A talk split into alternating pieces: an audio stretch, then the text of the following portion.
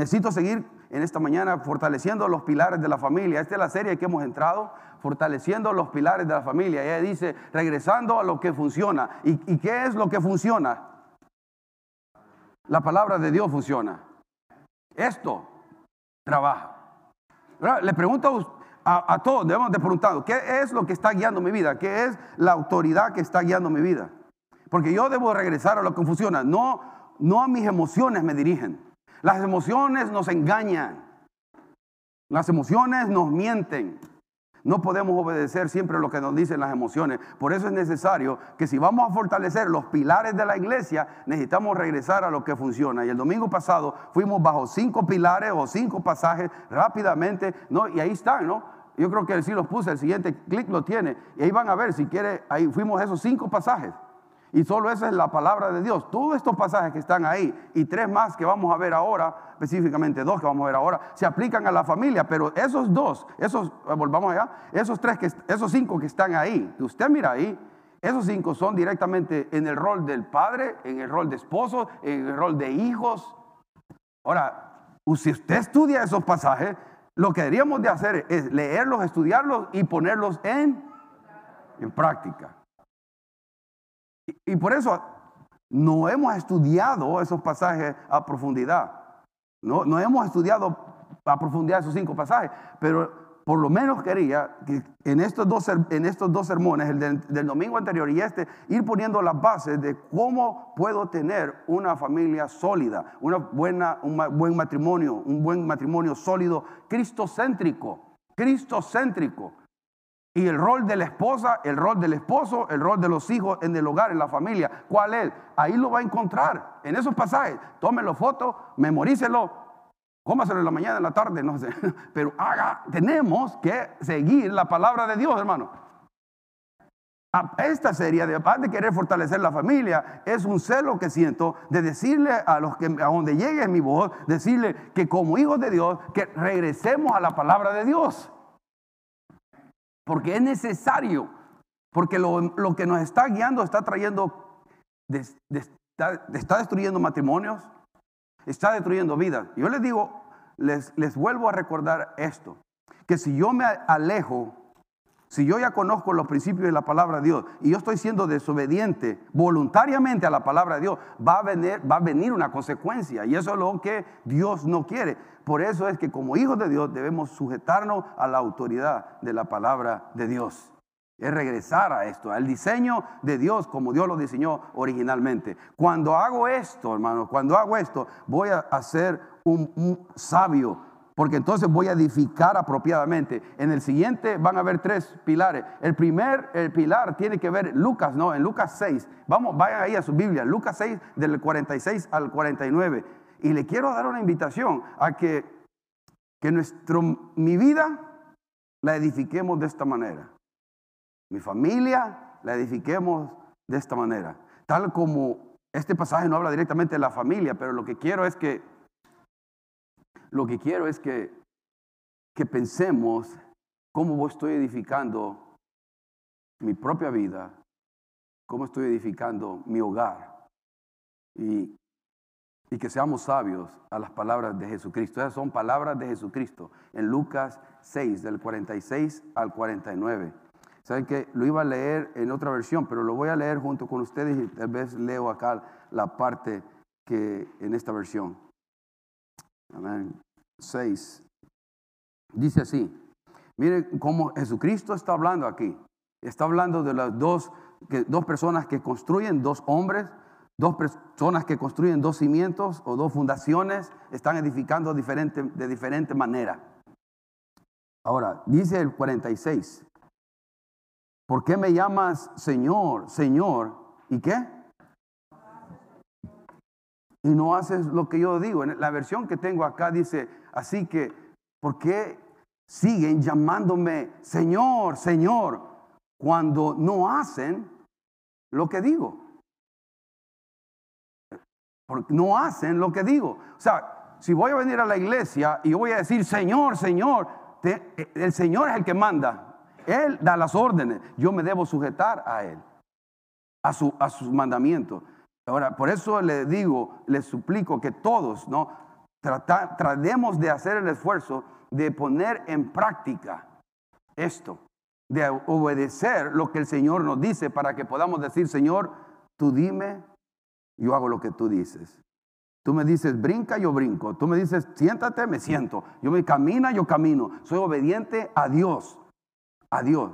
y sigue diciendo, ¿cuál es un, el, el, Todo aquel que viene a mí y oye mis palabras y las que las hace, os indicaré a quién es semejante. Oh, a quién es semejante, Señor Jesús. Es semejante al, es al hombre que al edificar su casa, cavó y ahondó y puso el fundamento sobre la roca.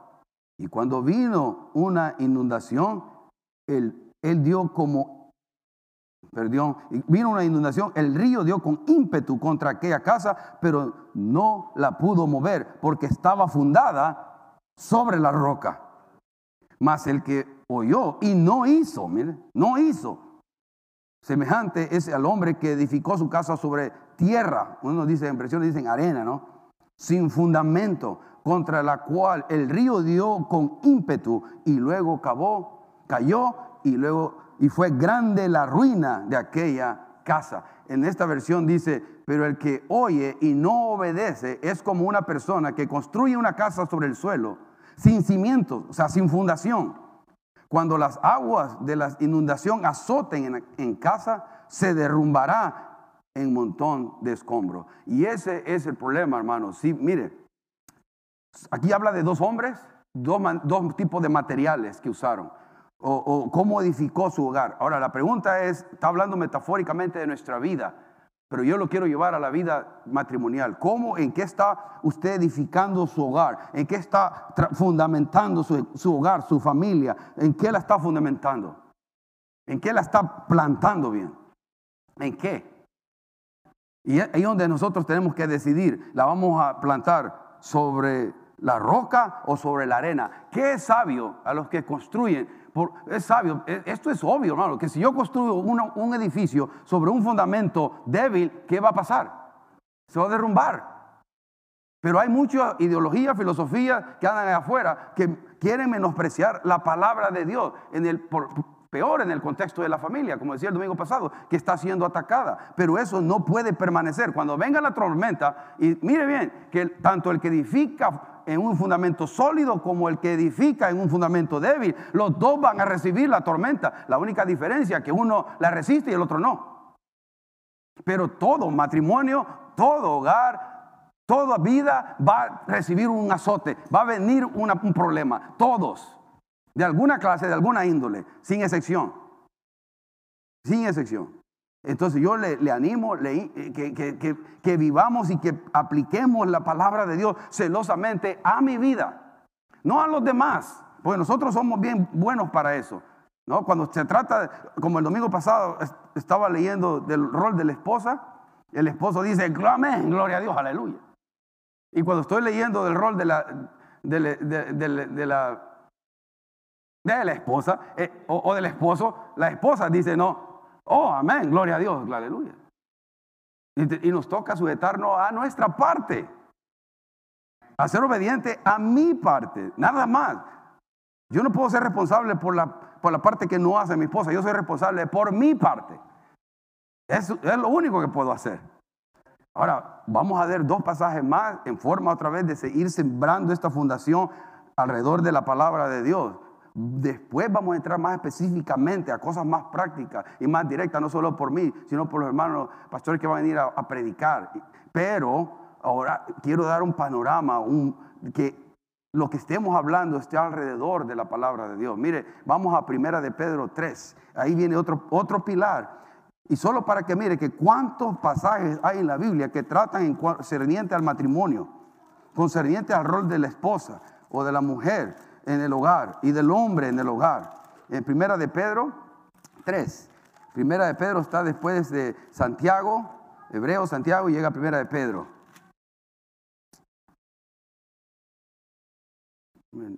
Si lo tiene, diga un amén. Primera de Pedro 3 dice, asimismo vosotras, ah, mujeres, ¿a quién está hablando? a las mujeres. Ahora, las mujeres deben prestar atención lo que la palabra de Dios va a decir. No lo que yo, no, yo, no Marcos. No, no Marcos. Yo, yo, no, yo no tengo, ¿cómo dicen? Vela en el entierro, ¿no? A, mí no me mire mal. Yo solo soy el mensajero. ¿Ok? Dice, asimismo vosotras mujeres, estás sujetas a vuestros maridos. Ahora, el tema de sujeción, hermano, el tema de sujeción, eh, hoy en día yo siento la, la, la, el rechazo, así, mire. El, lunes pasado estábamos discutiendo cómo algunos pormenores ahí en la casa y, y sí pudimos quebrar esto, cómo funciona de una manera más práctica, pero, pero cuando oye la palabra sujeción, las hermanas queridas, ¿no? Es algo como, soy inferior, yo soy inferior a, mi esposo y no tiene nada que ver con eso. Una aclaración, no está hablando, la mujer es igual que el hombre, totalmente, totalmente. No hay, en, en rol somos diferentes, pero en valor totalmente iguales. La mujer tiene tanta que dar para nosotros los varones, ¿no?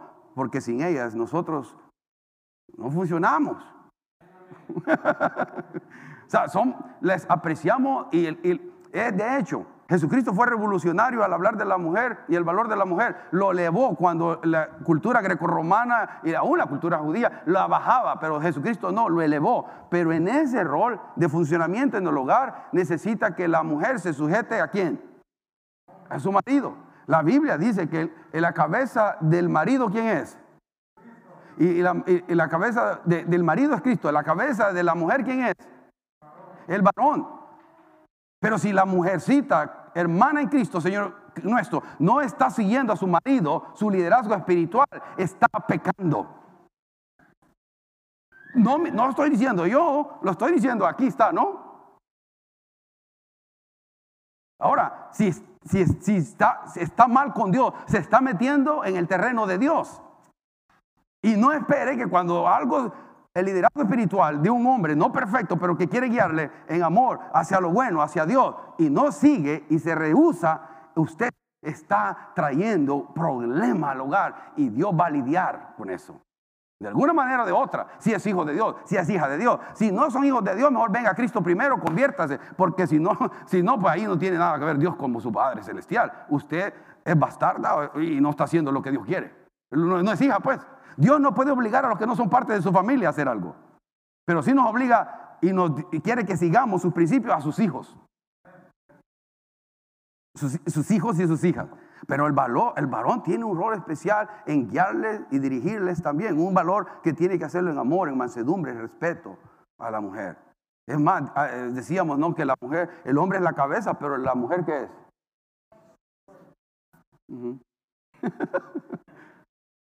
El hombre es bien fácil de dirigir, hermano, hermanas. Yo le decía, el hombre es bien fácil de dirigir. Dele dos cosas. Una cosa tiene el hombre está satisfecho ahí está feliz. ¿Qué es? Usted ya sabe, ¿va? Los, hombres ya saben. Me da, me da, eso a mí y yo salto y brinco y todo lo que quiere. Pero vamos a entrar a esas áreas, la intimidad sexual, dentro del matrimonio. También vamos a entrar a eso, específicamente. Por eso es que digo, aquí estoy sentando las pautas nada más para poder, para poder entrar a lo específico y más directo. Y no sé cuánto esto nos lleve, pero en el nombre de Jesús tenemos que entrarle a esto. para, eh, esta serie no solamente para usted, es para mí también, hermano. Amén. Es para mí también. Yo también tengo un hogar, yo también tengo una esposa, yo también tengo unos hijos. Y el problema no es mi esposa, el problema no soy yo, el problema es que a veces no nos sujetamos a la palabra de Dios. Sigue diciendo, para que también los que creen en la palabra, mire, voy a, volver desde el principio, así mismo vosotras mujeres, está sujetas a vuestros maridos, para que también los que no creen en la palabra, o sea, los que no son creyentes, sean ganados sin palabra, sin palabra por la conducta de sus esposas. O sea, que si una persona creyente está casada con una persona que no es creyente, la sujeción de la, de la esposa al marido en todo aquello que agrada a Dios. Claro, en todo lo que es bueno, ¿no? no, no se puede sujetar al marido en algo malo.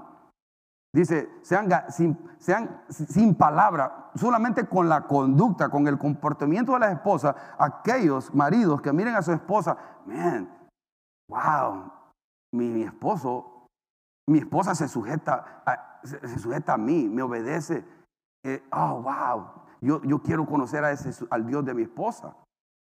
Pero ¿cuál debe ser la conducta de las esposas? Y lo, dice ahí en el 2, considerando vuestra conducta o comportamiento casta y respetuosa. Mire, la palabra casta es una vida pura, sin mancha, sin defecto moral. Eso significa la palabra casta. Así debe ser la conducta de la esposa. Debe ser sin mancha, sin defecto moral. También debe ser respetuosa, que significa que tiene el temor de Dios respetuosa, que teme a Dios. Si no teme a Dios la persona, la persona va a hacer lo que quiera, hermanos.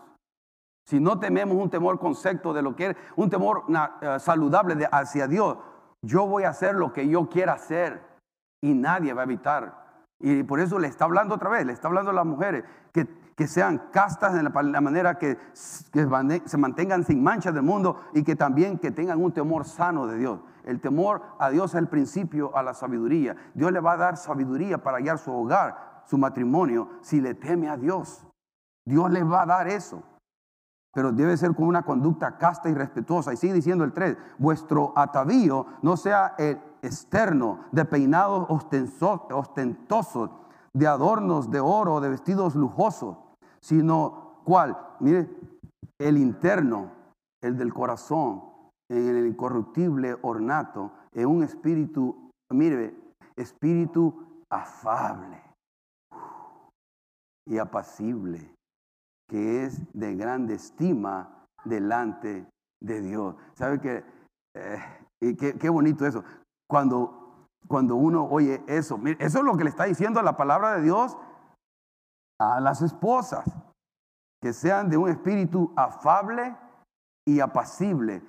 Dice, en, esta versión, ah, dice, en cambio, vístanse con la belleza interior, la que no se desvanece, la belleza de un espíritu tierno y sereno que es tan, que es tan precioso a los ojos de Dios.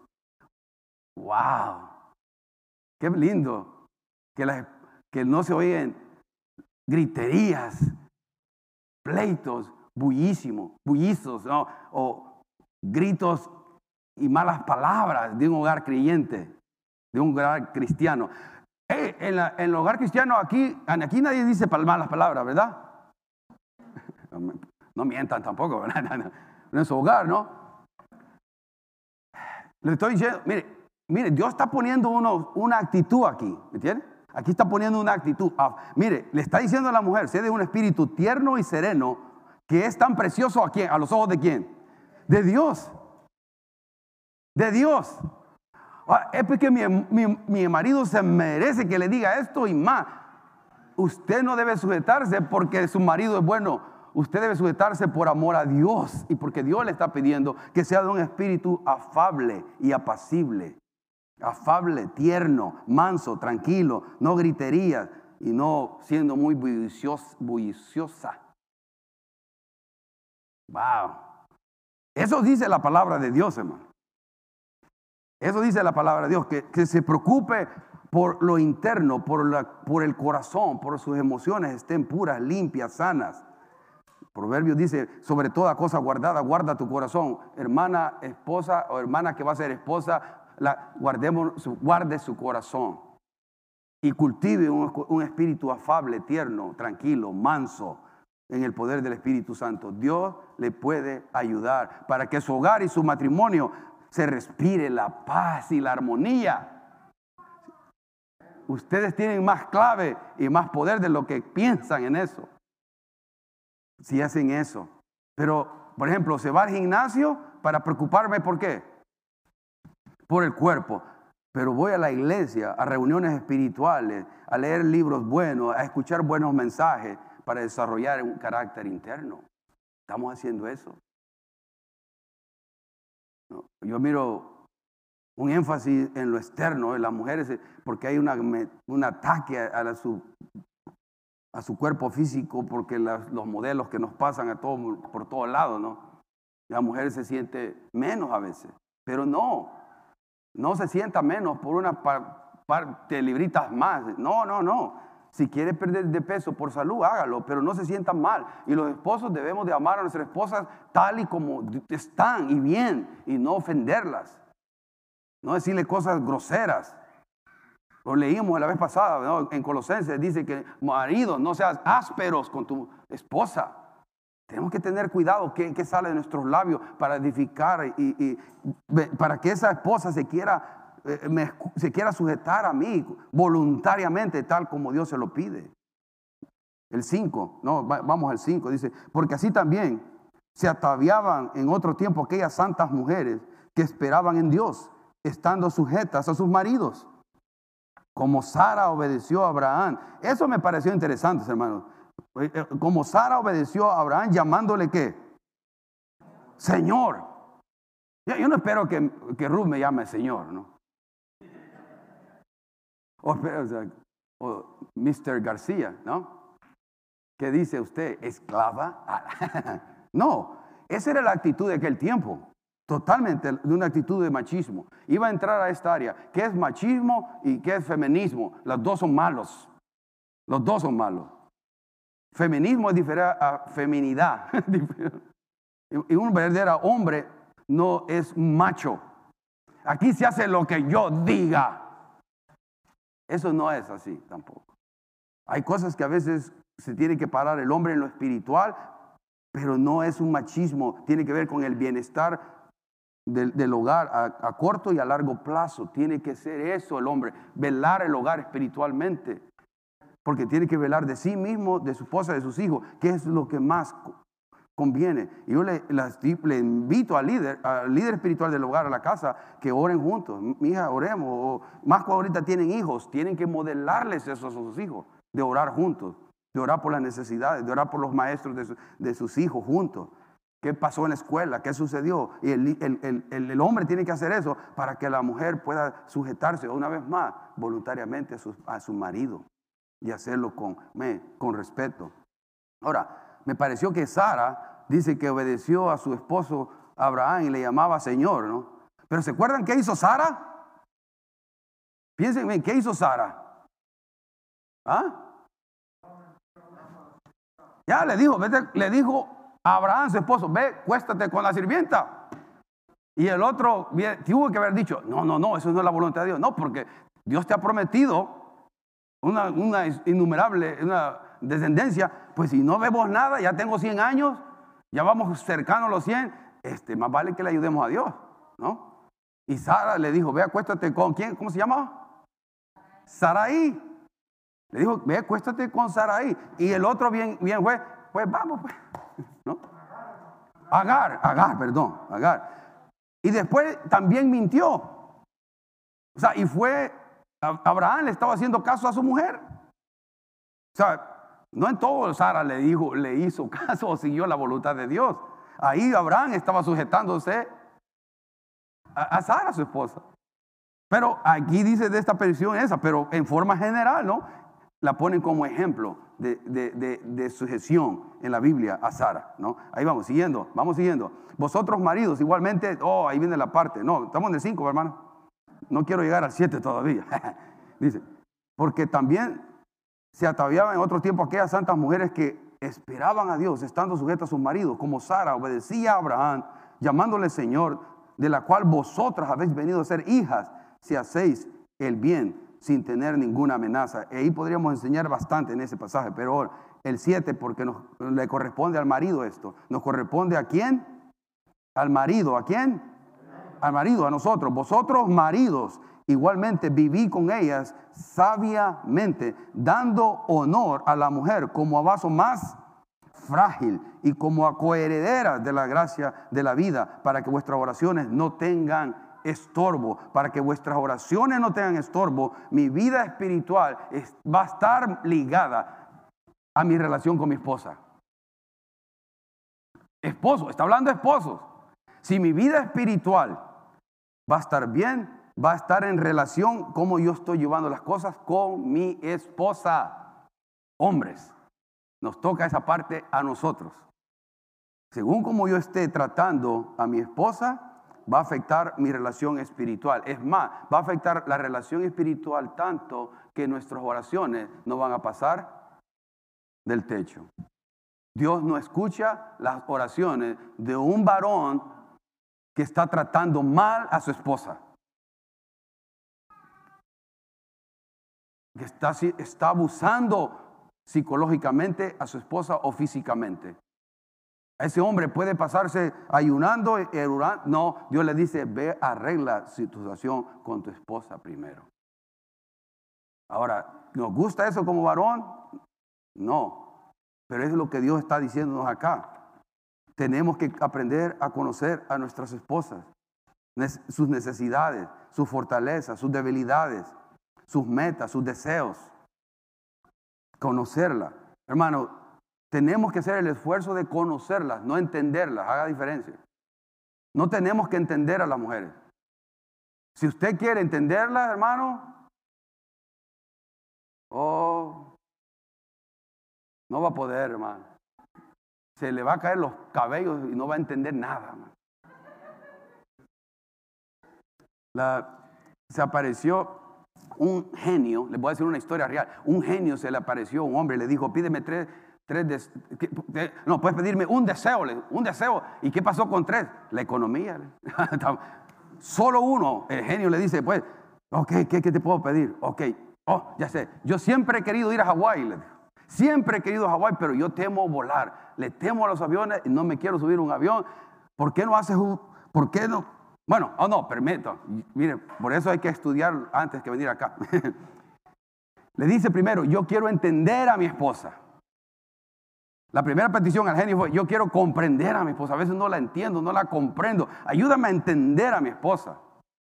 Ah, no sé si puedo hacer eso. Le digo, no sé. No sé. Entonces le dice, ah, mira, oye, entonces, en la parte de Hawái, le digo, yo quiero ir a Hawái, pero me da, me da temor volar. ¿Por qué no me haces una carretera desde aquí hasta Hawái? ¿No? Desde aquí, y yo quiero, yo quiero poder ir a Hawái. ¿Sabe qué? Mejor olvídense ese chiste porque ya se me pasó. Primero de Corintios 7. Se los digo en otra ocasión. ¿Se los debo? Va, se los debo. Ya los tenía bien. Se los tenía bien, va. Bueno, eso es lo que. Primero de Corintios 7. ¿Sabe por qué lo voy a cortar ahí? Porque la aplicación se la quiero para otra cosa. Y, el Espíritu Santo no, deténlo ahí. La quiero para otra cosa. Primero Corintios 7, 1, 8. Primero Corintios 7. Oh, hermano, esta parte 1 Corintios 7, del 1 al 8. Esta otra vez, estamos dando los fundamentos, los fundamentos, la fundación de cómo plantar su matrimonio, su hogar, su familia.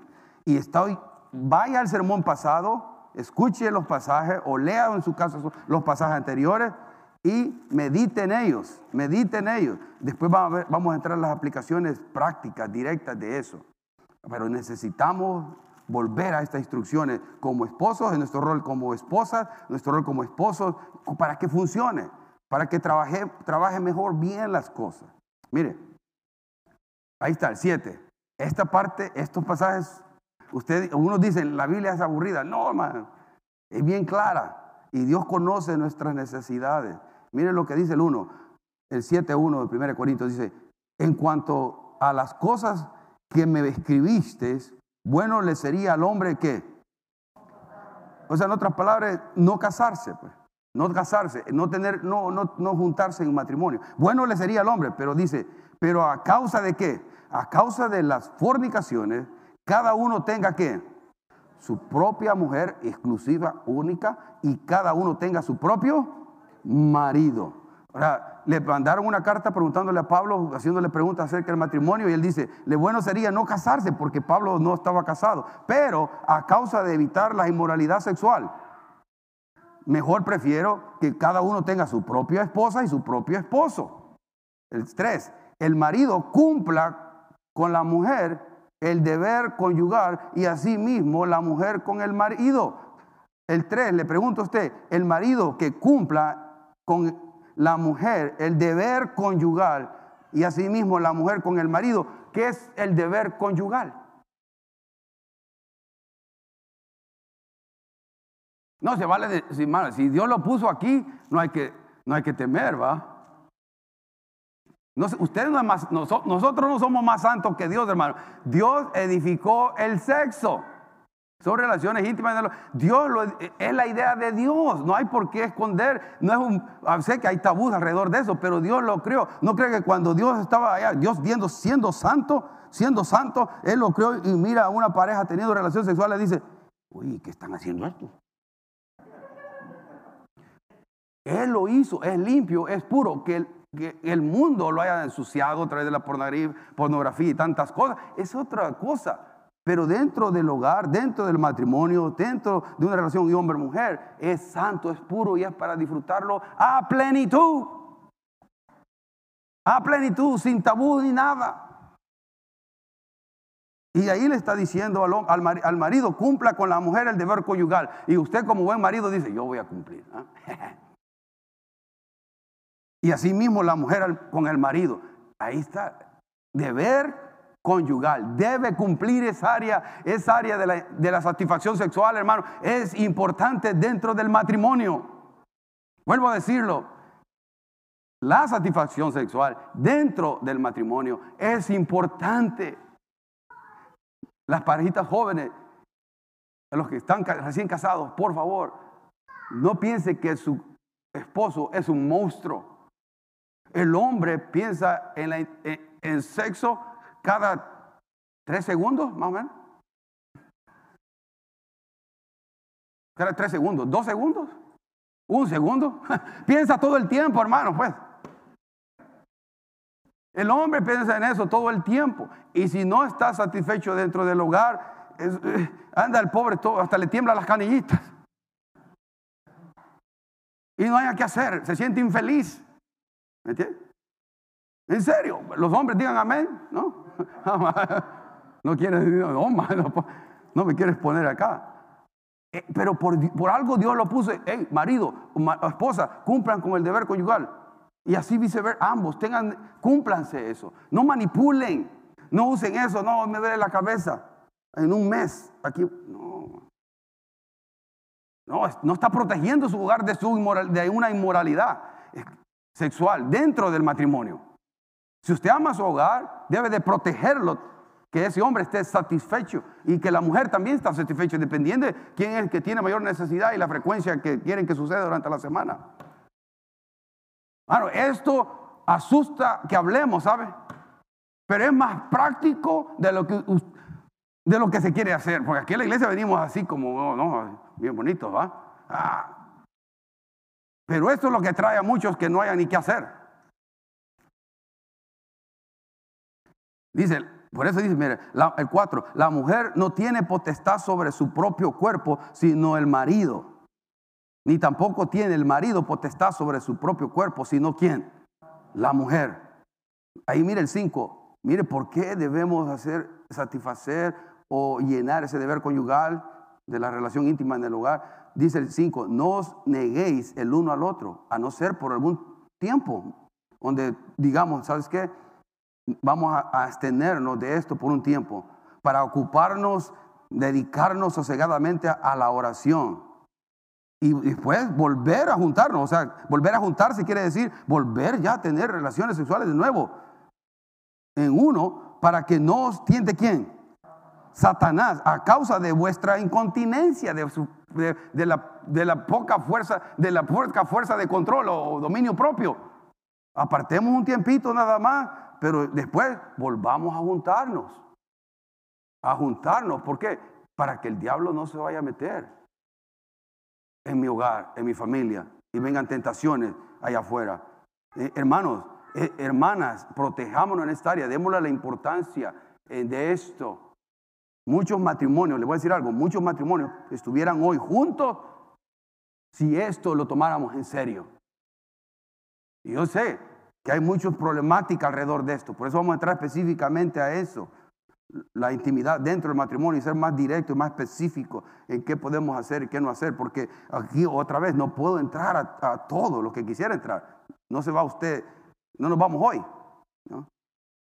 Pero quiero que veamos lo que la palabra de Dios contiene, para que veamos que la sabiduría de Dios es divina y abarca todo el aspecto del hombre, del ser humano.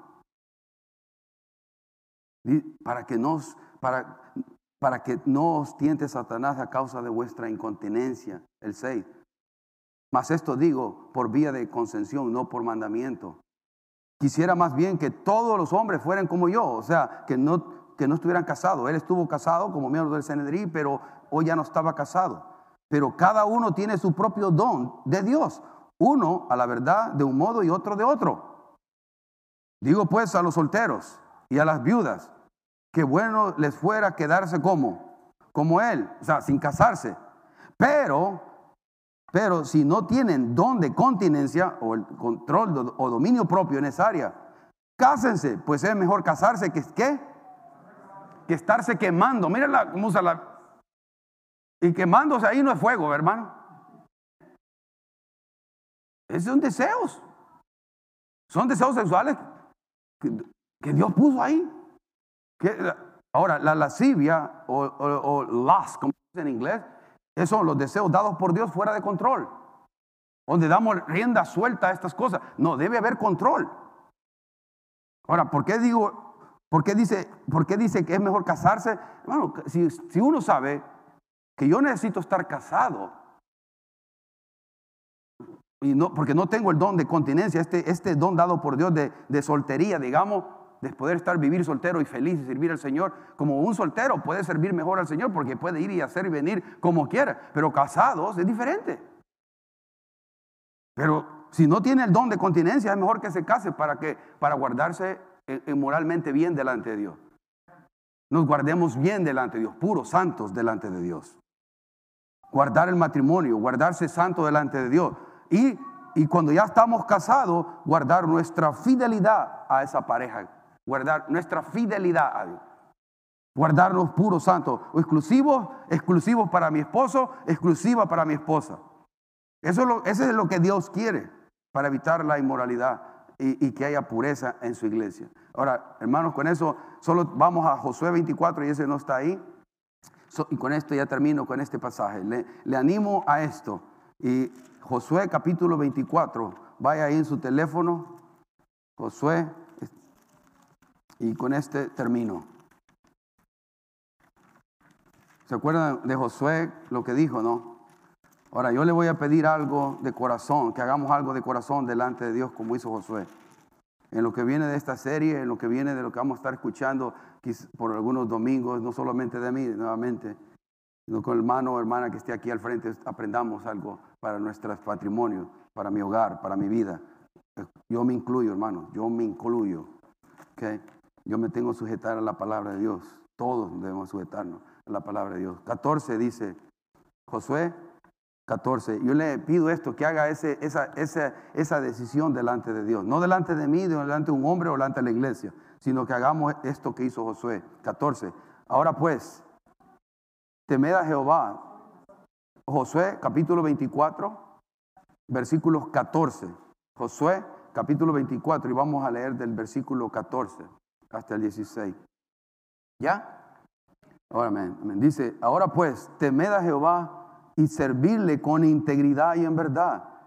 Y quitad de entre vosotros los dioses de los cuales sirvieron vuestros padres al otro lado del río y en Egipto.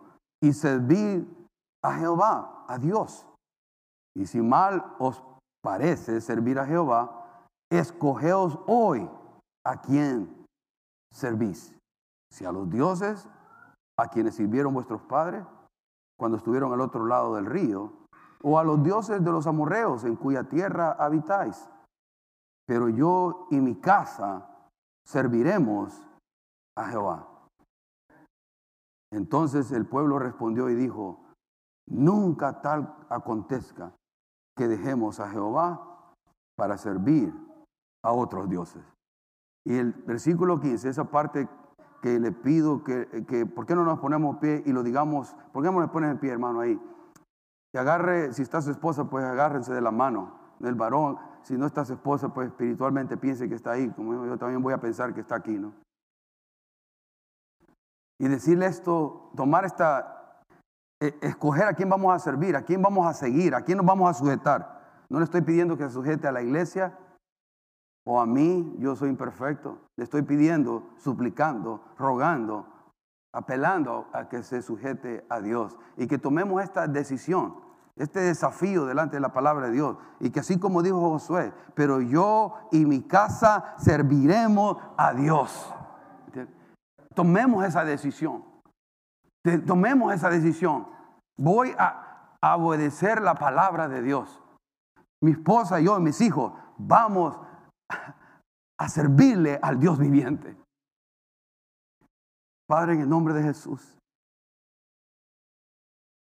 que en esta mañana, Señor, al tomar estas parejas que están acá o las que puedan estarlo viendo en el internet, que tomen esta decisión de sujetarnos a ti. Yo lo hago también, Señor. Yo me sujeto, me, me pongo bajo la, tu autoridad como mi Dios, mi Señor. Tú hazme el esposo que tú quieres que yo sea. Hazme la esposa que tú quieres, Señor.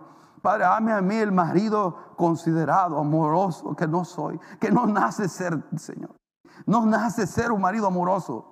Y no, no importa el trasfondo donde haya venido, quizás no haya tenido un buen, Señor, tú sabes que quizás muchos de nosotros no hemos tenido un buen ejemplo en nuestro hogar de un marido cariñoso, afectivo, respetuoso. Pero no importa, tú eres nuestro ejemplo y nuestro modelo como Padre, como un Dios amoroso, misericordioso y bueno. Oh Padre, ayúdanos como esposos, como maridos, a, a guiar a nuestras esposas con amor no con machismo, Señor. No con machismo, ni, no, con amor, con amor, con tranquilidad, esperando que tú hagas los cambios en los corazones a tu tiempo y a tu manera, siendo obediente a ti, siendo obediente a ti. Padre, bendice a las esposas, a todas las que están acá, los que escuchan, donde llegue mi voz, Padre, ayúdalas. Es que no se trata de un hombre, no se trata de mí, que escudriñen las escrituras y que vayan a tu palabra y que les des ánimo de escudriñar y entender estas cosas, que si no están claras algunas cosas en su mente, tú les traigas respuestas, Señor, en la próxima semana que vamos a estar viendo y estudiando algunos aspectos de estas cosas, que tú les, les animes a escuchar a un, a un buen maestro de tu palabra, a un buen libro, pero que que nos empapemos de estos principios, que nos, que nos familiaricemos con estos principios para ponerlos en práctica en, nuestra, en nuestras relaciones y podamos vivir, Señor, en quietud y glorificarte a ti como matrimonio. Darte a ti la gloria y la honra como en nuestros hogares, en mi relación con mi esposa, que otros puedan ver que tenemos algo diferente, que otros puedan ver que hay algo diferente en nuestros hogares, en mi relación. Pero depende que los dos, marido y, esposa, podamos trabajar juntos, unidos con los mismos propósitos y las mismas metas. Señor, ayúdanos, porque nuestra carne se, se niega a seguir, Señor, eso. Queremos hacer siempre lo que a nosotros nos parece bien. Pero Señor, ahí te pedimos que el carácter de Cristo sea formado en nuestros corazones para ser obediente a tu palabra y obediente a tus principios y obediente a la voz de tu Espíritu Santo para poder vivir en quietud, en paz, en tranquilidad, en armonía en el hogar. Oh, Padre, hay muchos hogares que están en la víspera del divorcio ahorita. Están hablando de divorcio. Ayúdeme a orar, hermano. Ayúdeme a orar. Hay, hermanas, hay hermanos que, que están hablando de divorcio, Padre, en el nombre de Jesús. Detén ese ataque del diablo, Señor. Detén esa mentira de Satanás, Señor, y, protege, guarda los matrimonios, Señor. Que el diablo no se salga con la suya, Señor. Que Satanás no salga con la suya, Señor. Ese ataque que ha venido en la familia a esa familia, Señor, que está batallando, que está luchando, Señor. Padre, en el nombre de Jesús, pon un vallado, una protección sobrenatural sobre esa familia, sobre esa pareja, sobre ese matrimonio. Dales la victoria, Señor, y a ti daremos la gloria y la honra. Cambia los corazones, Señor. Cambia el corazón de la esposa hacia el esposo, de la esposa hacia la esposa, de la esposa hacia los hijos, de los padres hacia los hijos. Ayúdanos, Señor. Ayúdales, ayúdales. Solo tú puedes hacer la diferencia. Solo tú puedes ayudarnos, Señor, un mundo en un caos y un desorden, donde todos quieren hacer lo que, lo que queremos, Señor, y nos apartamos cada día más de tu palabra, de tus principios, y estamos pagando un precio. Estamos pagando un precio muy alto de la desobediencia nuestra. Señor, bendice los matrimonios, eh, guarda estos matrimonios que están hablando de divorcio. Detén en el nombre de Jesús, en el nombre de Jesús, Padre. Da sabiduría, da guianza, da dirección, que miren las consecuencias del dolor que van a causarse a sí mismas, del dolor a sí mismos y el dolor que van a causar a sus familias, sus hogares y iglesias, Señor. Gracias. Solo tú puedes hacerlo, solo tú puedes hacerlo, Padre bendecimos tu nombre, ponemos delante de ti, dependemos de ti, Señor. Dependemos de ti. Ten misericordia, Señor, a los que están acá, a los que están con su esposa, a los que no están con su esposa. Señor, en el nombre de Jesús, llénanos con tu paz y bendición en este momento. Danos un nuevo comenzar, un nuevo iniciar en nuestra relación.